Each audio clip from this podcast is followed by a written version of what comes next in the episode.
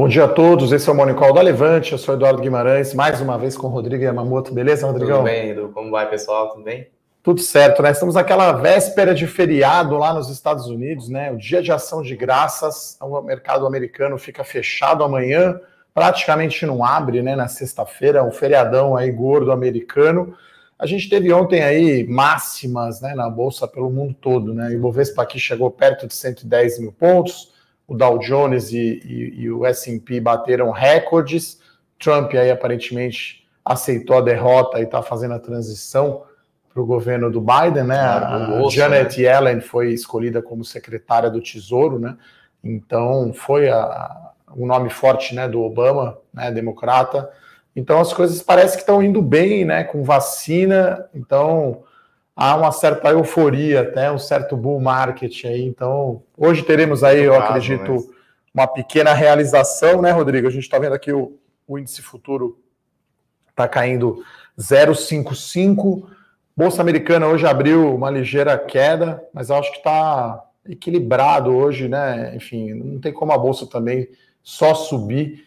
Né? A gente está vendo aí o Ibovespa subir quase 18% no mês de novembro, então chega uma hora que tem que ter uma realização, né? É, exatamente, tem um rallyzinho aí, tem muito ativo descontado, mas tem muito ativo também dentro da bolsa bastante esticado, né?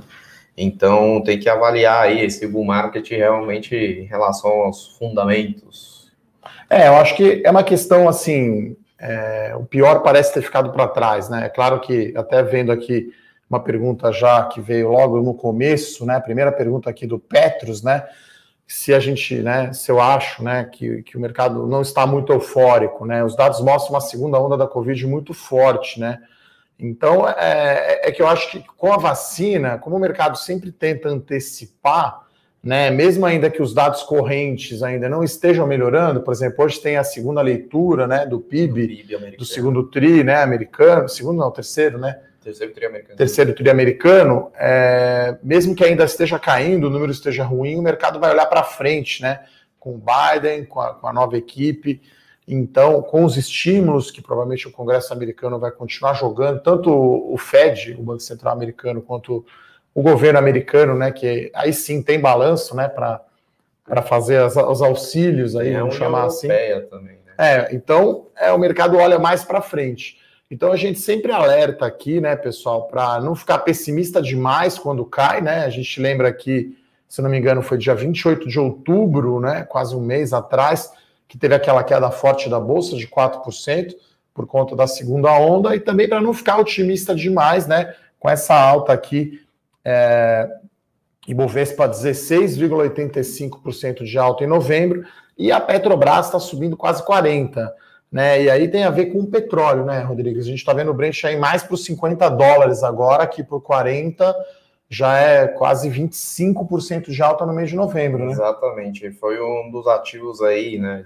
Olhando para ativos mundiais e tudo mais, que mais se valorizou aí no, no mês de novembro, né? Bastante otimismo em relação à volta da demanda aí por conta da vacina, que é, volta de demanda dos combustíveis, né? Que com a volta de fluxo de pessoas, transportes, aviões e tudo mais. E já estava bem pressionada, para falar a verdade, né, com excesso, entre aspas, de oferta aí pelo mercado, com a OPEP cortando, esticando aí o, o compliance dele, né, de, de, de segurar a produção para poder manter o equilíbrio de mercado, só que a parte da demanda não ajudava, né? Então estava rodando no patamar de 40 dólares e agora parece que tem um otimismo bastante interessante aí para os dados de petróleo. Inclusive saiu aí o, os dados de, de, de, de estoque né, do, dos Estados Unidos, é, soltado pela American Petroleum Institute, que é Instituto de Petróleo Americano, basicamente, na tradução mais simples aí. Tradução literal. Tradução literal, né? Então sai os dados semanalmente, então teve uma composição de estoques de 3,8 milhões de barris, é, composição bastante significativa, os estoques mundiais em geral ainda estão altos, porém, isso não freou o ritmo aí de alta do Brent, que hoje ainda está subindo um pouco menos de 1%, né? Lembrando que ontem, nos dois dias pass passados, aí subiu 4% no dia. Né, mas... É, hoje está aqui, desculpa, Rodrigo, 48 dólares e 20 centavos, né? A alta até ontem, ontem fechou 47,80. 25% de alta no mês de novembro. Só para ter uma ideia, o preço médio do petróleo de 2020, que está uma doideira, né? Porque foi super baixo, por 20 dólares ali no, no começo do ano, teve aquele petróleo futuro negativo, sim, aquela doideira. Sim. Então, o médio do Brent do ano 2020, 42 dólares, né? Foi 64 em 2019 e 71 em 2018. Claro que a gente não acha que vai voltar rapidamente para esse patamar de 60, 70 dólares, mas os 50 já está parecendo razoável. E aí, Petrobras, né, que está, acho que surfando uma onda agora mais favorável, né? Então, venda de ativo estava sempre ali, mas aí não tinha essa questão da volta da demanda por consumo de combustível, consequentemente petróleo. E aí a venda de ativo agora está mais concreto, né? Então tá as refinarias aí, acho que até 10 de dezembro devemos ter uma novidade, né? Isso. Grupo Ultra e, e, e, e Raizen, né, da Cosan cada um interessado ali numa, numa refinaria. Tem os campos eh, terrestres aí, que, que saiu essa notícia, né? Se você quiser comentar um pouco. É, os campos terrestres ainda são, fazem parte né, dos ativos não prioritários da Petrobras, que ela está vendendo ao mercado, e tem a 3R Petroleum aí, que, uma, que acabou de estrear no, na Bolsa, né, que vem comprando esses ativos terrestres aí, se especializando em revitalizar esses ativos que não mais interessam à Petrobras, porém ainda tem petróleo por lá, só que precisa de uma tecnologia um pouco diferente aí, e que, que demanda também um certo investimento, e a Petrobras não está olhando, ela está olhando mais para o pré-sal. Então, tem essas empresas aí que se especializam, né, em, em, em, revitalizar esses campos rasos, um pouco menos rentáveis para a Petrobras, que é o caso da 3R Petróleo, que recentemente comprou mais um campo aí, é, se eu não me engano, eu não lembro o nome do campo, porém... É, a empresa que fez 90... uma aquisição grande recente foi a PetroRio, né? É, tem outra é, questão também que, que tem a PetroRio. Que até que... o papel bombou no dia, né? É, tem a PetroRio também que ela opera em campos de água mais rasa, né? No, opera no mar, que a gente chama uh, de offshore. Só que ela não comprou da Petrobras, ela comprou um campo participação da britânica BP Oil, né? BP Energy, na verdade. Então ela, na verdade, subiu, bombou o papel porque ela entrou agora, vai entrar, né? Parece com os dois pés no peito aí para no pré-sal né, que vai até, se der tudo certo, o desenvolvimento e tudo mais, extraindo o óleo, né, a execução for bem feita, pode até triplicar a extração de petróleo. Até então a PetroRio não tinha pré-sal, né? Porque a gente está falando aqui de petróleo terrestre, né? Existe, né? Ali Nordeste, a região da Bahia, o recôncavo baiano, né? A 3R, então, que é essa empresa que fez a IPO, focada em campo terrestre, a Petrobras está focada no pré-sal, então tudo que não é pré-sal ela está vendendo que o pré-sal é o custo mais baixo de, de, extração, uma escala gigantesca, né? Dois campos ali, é, Tupi, tem, são dois. Tupi tem uma na Bacia Acho que é Búzios, né? Búzios. Acho que são os maiores produtores de petróleo do mundo. Então, tá, tá tendo essa dinâmica e ainda tem a questão do gás, né? Que a Eneva poderia comprar, né? Exatamente. Essa é outra notícia aí que está movimentando Está aquecendo esse mercado de petróleo e gás, né? Exatamente. Rodrigão? Tem um outro ativo que a gente parece, é, é, olha um pouco menos, né? Do que a, acho que o mercado olha um pouco menos que a, em termos de notícias, que o petróleo em si, mas é o gás natural, que também é um ativo bastante importante. Nos campos aí tem muito gás natural represado. E nesse caso, para, tem uma notícia aí que a Eneva parece que já estava para fechar um contrato de venda de, de né, adquirir esses campos. Tem lá no Amazonas, né, o polo de Urucu, que tem sete polos aí dentro do, desse campo de, de Urucu, que tem uma reserva de gás natural bastante significativa, em torno de 30 bilhões de metros cúbicos de, de gás natural, é um tamanho significativo, porém não é bem assim que as coisas funcionam, né?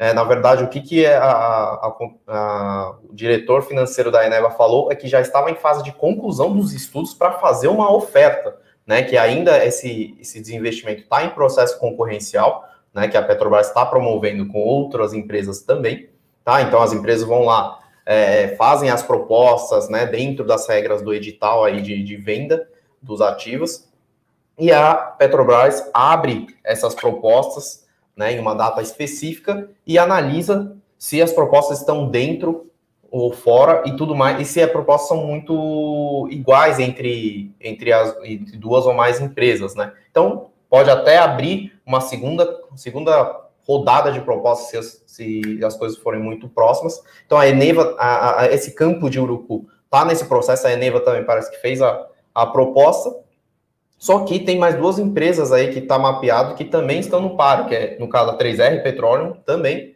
e a empresa, e uma outra empresa RRRP3, né? São três R's, literalmente. P3, é muito bom, o código, né? né? Diga-se de passagem. E tem uma outra empresa aí que também já opera, é, deixa eu até, acho que é Imetama, é isso mesmo? Imetame. Imetame. É. Lembrando, né, Rodrigo, tempo, esses né? comentários todos estão no nosso Morning Call escrito, tá? Então você não tá, você não recebe ainda, pedir para a produção colocar o link aqui. E eu com isso, que é o nosso Morning Call, vai antes aqui desse nossa live. Então tem todos esses números, esses dados que o Rodrigo está falando. Você pode se cadastrar para receber, mas eu te interrompi. Não, de qualquer maneira, assim, tá nesse processo concorrencial, é um ativo bastante valioso. A Eneva teve um rally recentemente, e mas não é que está em processo já de conclusão. De qualquer maneira, é positivo para a Petrobras que os desenvolvimentos, desinvestimentos estão andando bem e também tem o preço do petróleo aí que está favorecendo bastante aí a geração de caixa aí da, da Petrobras. Inclusive, ela já anunciou mais um pré-pagamento de dívida aí, né? Recentemente, 2 é, bilhões de dólares né, que sai diretamente do caixa. É, e a Petrobras está puxando hoje o Ibovespa aqui, né? A gente viu o futuro estava em leve queda, ainda está, né? 0,2% de queda. Petrobras está subindo 0,7%, porque o Brent sobe mais 1% hoje, 48 dólares. Tem todas essas notícias positivas aí de venda de ativo, né? Gás natural, plataformas terrestres ou águas rasas. E, e, e então é muito positivo para a Petrobras, né? Além das refinarias, que acho que levanta a maior parte né, dos recursos. Exatamente. E aí a Eneva, ou Eneva, enfim, não sei exatamente, eu falo Eneva, o Rodrigo Eneva, está é, no 0 a 0 aqui, porque ainda não é nada concreto, né? Quer dizer, são notícias aí que saem na mídia. Eu acho que até o final do ano a gente pode ter aí uma boa, uma boa perspectiva aí para esse setor de petróleo e gás, né? Porque com o cenário de Brent melhorando, assim, cada 5 dólares a mais ali no petróleo é muito mais valorização, né? Exatamente, ainda mais com o câmbio nesses patamares, né? Que é muita, muita coisa. É, é, na verdade, o preço é dolarizado, né? Só que os custos, boa parte aí das empresas de petróleo é em reais, então é um. É uma conversão bastante interessante aí. É, mesmo tendo o dólar tá voltando, né? Curiosamente, né? A gente achava Câmbio é a coisa mais impossível que tem de prever, na minha opinião, nesse mercado financeiro. Então tá 5,35 aqui o, o, dólar futuro, realmente, né? Tá, tá tudo positivo, né? Até ontem também os juros futuros voltaram. Então, é, esse é o tom. É, antes da gente falar de mais uma notícia corporativa aqui da Intermédica, falar que hoje é o grande dia de dados lá dos Estados Unidos, né? Então o Rodrigo comentou aqui o dado de estoque de petróleo. Né, hoje vai ter aí a última reunião do Fed, né? E aí vai ser divulgada já o comunicado, né? Com a decisão. Lembrando que amanhã é feriado lá nos Estados Unidos. E tem também os dados de auxílio-desemprego. Então, praticamente, e do PIB revisado. Então, sai às 10 Estados Unidos lá, antecipar, o pessoal antecipa tudo. Né, acho que são os dois feriados aí mais tradicionais dos Estados Unidos, né? O 4 de julho, lá, que é a independência, e o Thanksgiving, né? Então, é, praticamente todos os indicadores vêm hoje. E aqui a gente teve a Intermédica fazendo mais uma aquisição. Né? Então ela comprou um hospital em Londrina, né? o valor foi, foi bom, né? ela pagou ali mais ou menos em média com as últimas aquisições 700 reais por leito. 700 mil reais por leito. 700 mil reais por leito. É, então é, aumenta aí 8% mais ou menos a quantidade de leitos. E claro, a região de Londrina, dos principais né, do estado do Paraná, tem ali quase 300 mil é, potenciais né, beneficiários aí de plano de saúde para ela poder vender.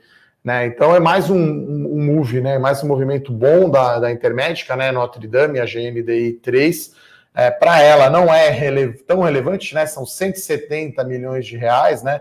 A gente já viu aí a, a Intermédica fazer aquisição de bilhão, né? Mas a gente espera aqui um impacto positivo né? Porque ela está aumentando a, exposição na região sul, né? A Intermédica que tem é, mais São Paulo e Rio, né? Mais o chamado aí Sudeste, né?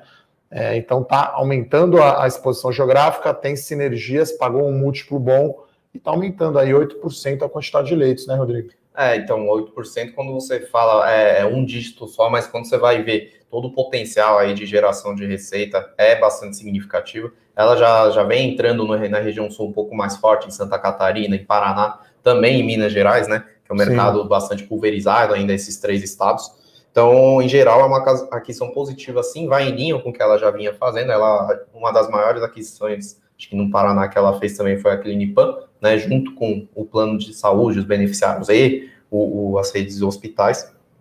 Então, está em linha aí com a estratégia dela de expandir aos pouquinhos na sua região geográfica e ainda tem, parece que tem muito, muito caixa ainda para poder. É, é outro setor aí que está tá bombando, né? Até tem o IPO aí da Reddor aí, a gente deve estar tá nos finalmente para para fazer o nosso relatório, né, com a recomendação da Levante, se você deve ou não participar. Lembrando que a gente sempre coloca aí para os nossos assinantes primeiro. Então, essa semana a gente deve terminar aí né, o relatório. Estamos aqui na fase final aqui de avaliação, né, de fazer a conta.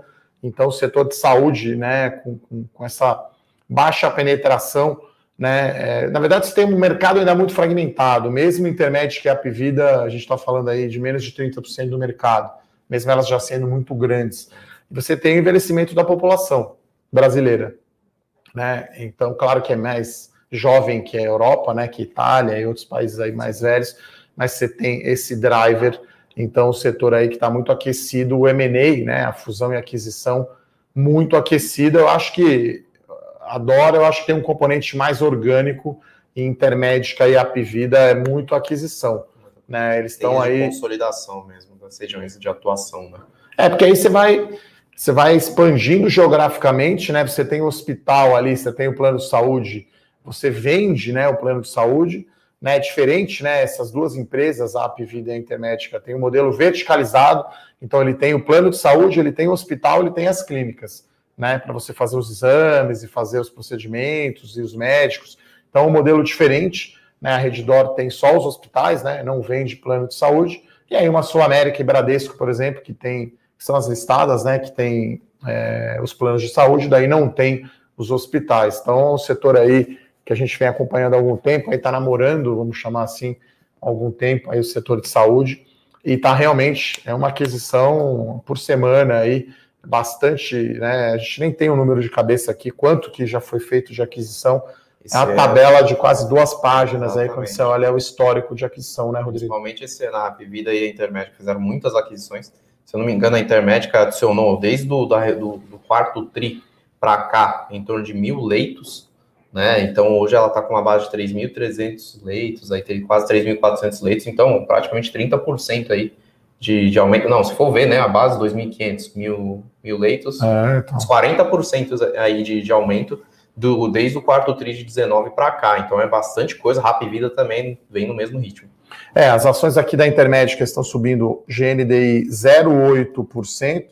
Provavelmente na esteira aqui, né? A Vida está subindo 1,15%. A Eneva ou Eneva subindo meio por cento e Petrobras agora aqui virou para baixo, agora o índice à vista aqui está é, tá no negativo, ligeiramente negativo. Hoje eu acho que vai ser um dia, né? Porque hoje é quase é quase uma sexta-feira lá para os Estados Unidos, né? Por ser véspera de feriado. Então hoje teremos aí um dia com menos liquidez, né? Então estou olhando aqui, futuro do S&P 500 está caindo 0,18, é exatamente por cento exatamente que caiu o Ibovespa. Hoje eu acho que o Ibovespa aí nesses 110 mil pontos, acho que é a hora de tomar um fôlego aí. E aí a gente começa a ver é, outras empresas, outros setores andando, né? Anda primeiro as blue chips, estou vendo hoje aqui a Santos Brasil, o pessoal não perguntou, está subindo 5%, né, pessoal? Então o small cap é um pouco isso, né? Você vê esse, você vê esse monte de estrangeiro entrando na bolsa, estava quase 25 bi, né?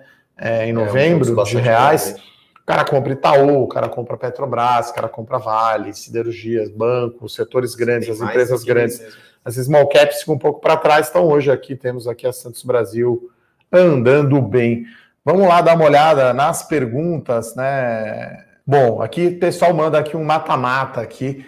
Qual o melhor papel para se investir no momento, BR Malls ou Aliança? Olha, eu acho que Aliança, as duas têm uma posição, né, são shoppings mais voltados à média renda, né, comparado aí com Multiplan e Guatemi, que são mais alta renda. Eu acho que a Aliança, né, é uma é antes aí é a maior empresa, né, em quantidade de shoppings e de área. Eu acho que a Aliança está ainda mais penalizada no ano, né? Eu vi que ontem a Aliança teve uma, uma forte alta. Os shoppings ontem andaram muito bem, né? É. Malls e Multiplan subiram 7% ontem. É, as duas estão. A Aliança está caindo um pouco mais, tá, pessoal? Então, no ano, a Aliança está caindo 47,5, mesmo com a alta de ontem. BR Malls caindo 45. Então, assim, pelo valuation e, e, e pelo caso da BR ter, ter mudado, né? A BR sempre foi uma empresa de aquisições, né? Cultura GP, cultura garantia, e ela não sabe muito, na minha opinião, é, crescer tanto organicamente. Então, assim, as duas empresas são boas, as duas têm valuation descontado, o setor de shoppings ainda depende muito de vacina e de vida voltar ao normal. Tem um pouco que ela perdeu para o varejo eletrônico. Sim. Tem agora, né, os contratos de aluguel de lojista de shopping são reajustados pelo IGPM. O IGPM está lá no céu, 25% em 12 meses, então as empresas estão sentando aí com, com os lojistas para negociar. Então, seco ali, né? A lá mata-mata, eu iria em aliança, mas acho que as duas empresas estão, estão descontadas, né?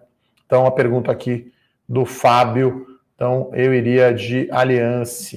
Ele também faz um outro mata-mata aqui, mesmo Fábio, Fábio de Oliva Bortolotti. Itaú ou Itaúsa, a gente gosta da Itaúsa, tá? Então, Itaúsa é uma recomendação aberta que está na carteira dividendos, tá? Então, na nossa opinião, a Itaúsa é um jeito de comprar Itaú com desconto. Então, Itaúsa é uma recomendação aberta. Agora mando uma pergunta para o Rodrigo, eu costumo brincar, as mais difíceis eu jogo para ele. As empresas de varejo têm caído ultimamente. Acho que isso é uma realização ou troca de setores pelos grandes investidores? Ele está falando de Magalu, Via Varejo e lojas americanas. Tem, tem eu acredito que tem uma componente das duas coisas, tá? Tem a questão do, da rotação de carteiras aí pelas, pelas grandes empresas, né? Mais influenciado pelas, pelas grandes gestoras aí que, tá, que realiza o que já subiu muito no ano para poder colocar nas empresas de valor, naquelas que são descontadas, principalmente as que ficaram para trás aí por conta do sell-off de março e tudo mais, né, que ainda tem. É, é, ontem eu até brinquei né, com, com aqui no, no, no setor que abriu uma boca jacaré, né? Entre os que já andaram muito e os que estão muito descontados. Então, provavelmente deve. Deve é, você tem ações. A Magalu, que o, que o pessoal pergunta aqui, sobe 100% no ano, uma empresa de shopping cai 50%. Exatamente. Então é um. Como a gente fala aqui em São Paulo, é um penha-lapa, né? Que são as pontas opostas aí da marginal Tietê. Então você tem um jacaré mesmo e aí acho que agora, esse mês de novembro, por conta de vacina e eleição americana, você tem as empresas de valor dando troco um pouco nas empresas uh, de crescimento. Mas as bolsas, assim, a gente pegou ontem, né? Eu falei aqui que foi o topo né, de, de SP. O SP sobe 12,5 no ano, o Nasdaq está subindo 34. Né? Então, no mês, o SP está ganhando bastante da Nasdaq mas no ano ainda é 34 a 12, né? Exatamente. Então. Tem, a é... de, tem, tem, um aspecto bastante importante de se notar, né? Que, que às vezes a gente acaba esquecendo em meio a tanta informação, que o, a digitalização e a transformação digital nessa pandemia, por conta de isolamento e tudo mais, se aceleraram muito, né? Então, as varejistas, falando bastante de varejo, é, as varejistas físicas é, é mudaram o foco dos seus investimentos em geral para focar muito no digital, acelerar esse processo aí de digitalização. E as, as varejistas eletrônicas aí, que já é bem aqui, né? É muito, tem muito mais presença aí no e-commerce, que é a B2W, Magalu e Via Varejo em geral, é, se favoreceram muito. Por isso que abriu essa boca de jacaré, digamos assim, entre as empresas de valor, né? Nesse caso, falando de varejo, varejo físico e varejo eletrônico. Então tem esse, pode ter esse movimento de, de volta aí com esse essa a expectativa de volta à normalidade. Uma pergunta boa aqui do Alberto, né? Eu costumo dizer que às vezes essas perguntas simples são as melhores, né? Para a gente responder aqui e explicar. Ele fala que nos nossos relatórios a gente fala de crescimento orgânico e inorgânico. O orgânico é a operação que a empresa já tem, né? Então, sei lá, vamos pegar uma droga raia, é o crescimento das vendas das lojas que eles já têm, né? E o inorgânico geralmente é aquisição. Então, se a Droga Raia foi lá, comprou a Onofre, né, que era da CVS, e aí você tem o crescimento via aquisição, tá? Então, é, é isso que, que, que, que, que diferencia, né? Então, o orgânico é a operação que a empresa já tem, ela pode expandir, pode, pode fazer, como a gente fala, né, greenfields, novos projetos, então uma, uma BR Malls pode construir um novo shopping, ou ela pode ir lá e comprar como se especulou um tempo atrás, a Ancar e Vanhoé, né, que é uma outra empresa de shopping fechada. Então, a aquisição é inorgânico, orgânico é o crescimento da empresa, da operação que ela já tem. Ah, o pessoal pergunta aqui se o dinheiro do gringo não é especulativo. Olha, sempre é um pouco, né? Acho que o gringo sempre coloca na conta muito câmbio, né? Então, o estrangeiro, né, Rodrigo, ele olha sempre a bolsa em dólares. Exatamente. Então, como o real estava sendo a pior moeda do, do, dos emergentes e a bolsa também, o Ibovespa em dólar estava muito barato.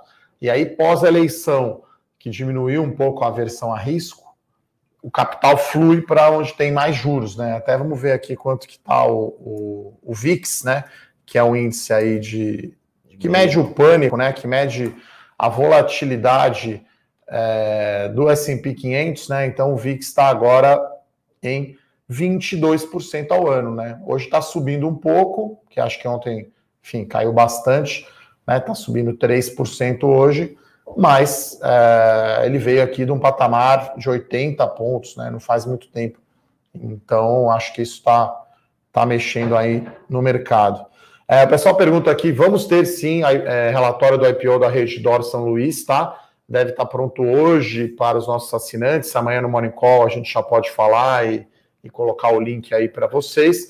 A gente sempre põe esse procedimento, né? Os assinantes recebem primeiro, depois a gente abre para todo mundo. A pergunta aqui, eu não sei se você sabe de cabeça, se não souber, enquanto você enrola aí, eu vou procurar aqui na internet. quando que acontece o desdobramento da App Vida? Estreia hoje, já estreou. Hoje mesmo, tá aqui, cotado 14,60 agora na, minha tela aqui, subindo 1,5%, tá? Até ontem estava na faixa de 70 e poucos reais. Foi o desdobramento né? foi de 1 para 5. Então, foi o que eu falei, acho que na semana passada, né, que tinha que fazer essa continha aí para o pessoal. Então, já estreou hoje com, com, a, com o preço desdobrado aí. É, aí aqui outra pergunta sobre é, o BNDES vender a sua participação na Petrobras. É, a questão é que a oferta é muito grande, né? Então, o BNDES, a gente comentou acho que ontem, né, a possível venda né, do BNDES na a participação na Clabin, né? Então, é, quase 2 bilhões de reais, né? Se não me engano. Não, acho que é 7,5 bilhões de reais. 7,5 bilhões de reais. Então, é, a gente comentou isso. Então, o BNDES tem muito né, na Petrobras. A gente está falando agora nesse preço, vai dar talvez uns 20, 25 bilhões de reais, né? Então, é, claro que o timing é bom, mas eu acho que agora, até vindo essa oferta grande, né? A Clabin, é, 7,5% é 2 bilhões de reais a ah, é participação. É 7,5%, desculpa. Então, a, só frisando aqui, a, a BNDES tem 7,5% da Clabin, a BNDES, o BNDES já vendeu a participação na Suzano. Então, a Petrobras, eu acho que vai ficar para o ano que vem essa oferta, tá? Tem outra oferta grande também do BNDES na JBS, que é também uma oferta bem grande. É, então, né? de 21,5% da companhia, a preços de hoje, vai em pouco mais de 12 bilhões de reais. É. Aí. Então, são ofertas grandes e aí não é toda hora que você coloca uma oferta grande. Essa da Redditor, a gente está falando aí um valor de mercado da companhia entre 107 e 120 bilhões de reais, né? É uma empresa bastante grande, tá? Então acho que não vai acontecer esse ano, não, a, a, a essa, essa venda. Eu acho que é algo que é positivo para a Petrobras, né? Porque isso fica. Quando vem uma oferta grande dessa, né, Rodrigo? A gente fala que cria um overhang, né? Você tem muito vendedor de um papel, joga uma pressão negativa. Então acho que está num bom momento. Uh, o Wellington aqui pergunta sobre é, Embraer, né? Se, é, se, seria uma boa aí com a abertura da economia após pandemia. O que, que você acha, Rodrigo? Bom, é, Embraer é um, um, caso bastante de se olhar a longo prazo, tá? Então, é, a ação realmente foi uma das que mais sofreu, se não foi aqui a mais sofreu aí nesse, nesse sell-off, as aéreas, né, em geral, de março, né? Então, é uma empresa que está tá saindo, né? Tá, tá, já tirou todo, todo o passivo que tinha em relação à fusão com a Boeing, que não deu certo, né? Então, tirou essas despesas aí. Fez recentemente um PDV, o plano de demissão voluntária aí grande, né? Também para enxugar a sua operação, né? Que deve ser um pouco mais duradouro. Só que, assim, é, com a venda de aviões, é uma coisa que, que demanda muito investimento e renovação de frota das aéreas né? É, então, mesmo com esse, essa volta de movimento aí no, no, com relação à vacina para o ano que vem e tudo mais, ainda as empresas aéreas estão em dificuldades financeiras, então deve demorar um pouco ainda para voltar a demanda.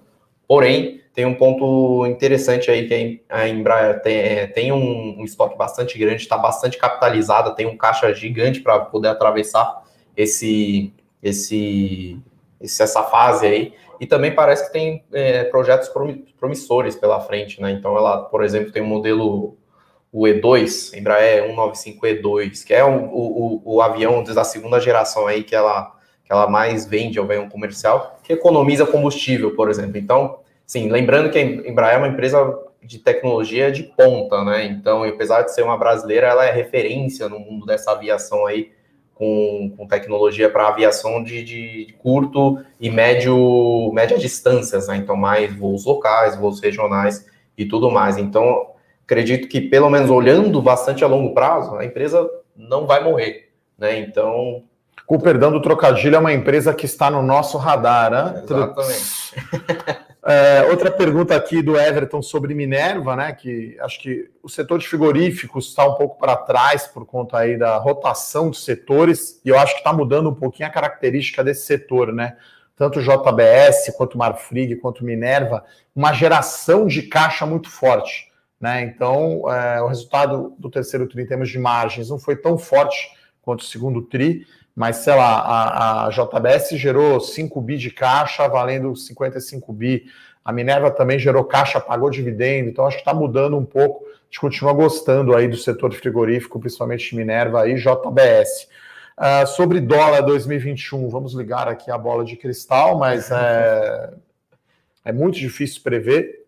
É, agora parece que tem, tem assim, não é nem de previsão, mas tem, tem dois cenários aí que é totalmente oposto uma coisa da outra, que é o fiscal Brasil, né, basicamente. Sim. Então, se o fiscal Brasil começar a andar nas partes das reformas, nas medidas, ser aprovado o orçamento, conseguir colocar aí alguns programas, corte de gastos importantes, tal, e, e essas questões, a curva de juro tende a, a, cair, o dólar também tem, o real tende a se valorizar em relação ao dólar, porque melhora muito as perspectivas, e tem outro lado que, se tudo acabar em pizza, né, o fiscal do Brasil se deteriora muito, porque já está em uma fase muito difícil, né, já a dívida está chegando a quase 100% do PIB, né, uma dívida pública, aí, né, dívida pública, então está muito alto, então tem dois cenários, assim, bem distintos aí para se olhar. E uma última pergunta aqui da Gaúcha, né, ela pergunta sobre COSAN, né, é, a gente gosta, né, é, lembrando que a COSAN está propondo até uma reestruturação societária, né, ela é dona da Rumo, tem a Rumo Logística, que é a dona da Rumo, e aí ela pergunta, né, se, se tem chance de virar uma Itaúsa. Eu acho que não tanto Itaúsa, porque Rumo tem bastante investimento a ser feito, né? Acho que a grande empresa geradora de caixa da Cosan é a Congás, né? Que, que acabou sendo praticamente o capital fechado e que eles estavam tentando voltar agora no IPO, na Compax, acabou não veio. É. Então, acho que é uma empresa holding, assim como a Itaúsa, mas eu acho que não é tão pagadora assim de dividendos porque você tem na ferrovia, né, da Rumo, e, e, e na parte também de, de energia, né, se a, se a Raizen, que é outra empresa do grupo, levar a refinaria, você vai ter investimentos, você vai ter alavancagem, né, em relação dívida líquida, é. EBITDA, o nível de endividamento mais alto. Né, Itaúsa, olhar... por definição, não tem é. endividamento, tem um caixa ali muito grande. Né? Exatamente. Né? Então, assim, se for olhar por características, olhando né? Pelo menos essa é a minha opinião. Olhando em termos de veículo de investimento, né? Naquela que você consegue investir numa empresa só, só que com guarda-chuva de outros ativos aí embaixo dela, talvez seja pode se olhar nesse sentido Itaúsa e Cosan depois da reestruturação, mais longo prazo. Mas em termos de dividendos e tudo mais, que nem o Eduardo falou, totalmente diferente, tá? Porque a Cosan tem, tem empresas aí com muito capital intensivo embaixo dela, né? A Rumo, a própria Raiz em energia e a combustíveis, tem a Compass, né? Que, é, que é a, a, mexe com a parte de infraestrutura de gás natural, então são ativos mais pesados, digamos assim. Então tem muito investimento para fazer. E no caso da Itaú é o contrário, né? Então são empresas aí em que ela investe, na verdade, a maior parte no Itaú, né? Que gera muito caixa já líquido, né? Para pro, os investidores e retorna isso em dividendos. Então são duas características diferentes Porém, se for olhar, são dois veículos grandes de investimento. Essa seria a minha opinião. Bom, para fechar aqui as perguntas, né? A gente já está indo quase para o primeiro tempo aqui de futebol, né? O Jamil pergunta se a gente indica fazer a reserva de emergência comprando dólar em espécie. Eu diria que não, a não ser que você vai falar para mim que vai viajar, né? Você vai fazer uma viagem, né? Tá mais difícil agora, mas enfim, você vai para os Estados Unidos e vai ter um gasto em dólar. Daí eu te diria, não, Jamil, faça então a reserva. Porque na nossa cabeça, né? Estou falando aqui como educador financeiro, né? Não como especialista ou gestor de ações. É, a reserva de emergência é para pagar despesas que você tem aqui no Brasil, morando aqui, né? Se por acaso você tiver uma queda na renda, ou ficar desempregado, ou tiver um problema de saúde, alguma coisa do tipo. Então, esse dinheiro precisa estar em reais, precisa ter liquidez, né? E não é para ter risco, né? Então, a gente não recomenda comprar em dólar agora. Se você tem, sei lá, um filho estudando no exterior ou vai viajar, você vai ter uma despesa em dólar, aí vale a pena, mas eu acho ainda um pouco perigoso você ficar guardando o dólar em casa. Então, nesse cenário de você ter, de repente, uma despesa em dólar, pode fazer um fundo cambial, né? Porque aí se o dólar subir, esse fundo cambial em reais sobe, e aí o dólar em espécie seria só para viagem mesmo, para você pagar ali né, é, é, é, ainda bem eficiente, né? Porque você tem o IOF de 6%, né? Em qualquer despesa de cartão. Exatamente. Então, na viagem, né? Quando eu fui para a Copa, por exemplo, lá na Rússia, eu levei dólar e cheguei lá e troquei pela moeda local. Então, reserva de emergência tem que ser em reais, tem que ser baixo risco, então tem que ser CDB de banco, porque o Tesouro Direto é D mais um e teve aquele problema da LFT, então o Tesouro não é a melhor reserva de emergência, um CDB do Itaú, do Banco do Brasil, dos bancos grandes, LCI ou LCA, né? Aí você vai ver a melhor taxa que paga em percentual do CDI, ou até mesmo esses fundos Tesouro Selic, que tem taxa baixa né, de administração, até o BTG, desculpe, acho que tem um, um fundo que não cobra a taxa, né? Exatamente. Então, D0, sem risco, em Selic, e aí é um valor, aí isso varia de cada um, você pode ter ali de três a seis meses de despesa para você dormir tranquilo se tiver algum problema no seu negócio, na sua renda e na sua família. Acho que é isso, né, Rodrigão? Mais algum destaque? Vamos ver aqui a bolsa. Bolsa aqui, um 0 a 0 aqui, 0,03%. A Petrobras está caindo meio, né? O dólar está caindo 0,24%. Santos Brasil agora subindo 4%, e GNDI e Apvida, né, 1,5%. Friso que desdobramento não gera valor, né? Ele só aumenta a liquidez da, da, da ação e facilita a sua vida, né? Agora, para comprar a ação da Apvida, você precisa ter mais ou menos R$ 1.500, né? Antes você precisava de 7,5, precisava cinco vezes mais para comprar um lote padrão. Então, esse desdobramento é muito bom para a pessoa física. A gente recomenda sempre comprar um lote padrão, né, Rodrigo? Exatamente, que tem mais, que tem, que tem mais liquidez, tem mais mas liquidez. per se não gera valor. Quer dizer, as ações não vão subir por conta do desdobramento. Está subindo pela aquisição, pelo bom momento do setor de saúde. Né? Então, acho que é, é isso, né, Rodrigo? É, acho que é isso. Comentário muito bem colocado e acho que é por hoje é só, por enquanto. Bom, pessoal, então a gente se vê amanhã Excelente dia a todos. Lembrando, se você quiser fazer inscrição aí, se inscreve no nosso canal do YouTube, Levante Ideias, né? Levante Investimentos, e também para receber o Morning Call e eu com isso. Forte abraço, até amanhã. Tchau, tchau. Para saber mais sobre a Levante, siga o nosso perfil no Instagram levante.investimentos. Se inscreva no nosso canal do YouTube Levante Investimentos. E para acompanhar as notícias do dia a dia e mais sobre a Levante, acesse nosso site levante.com.br.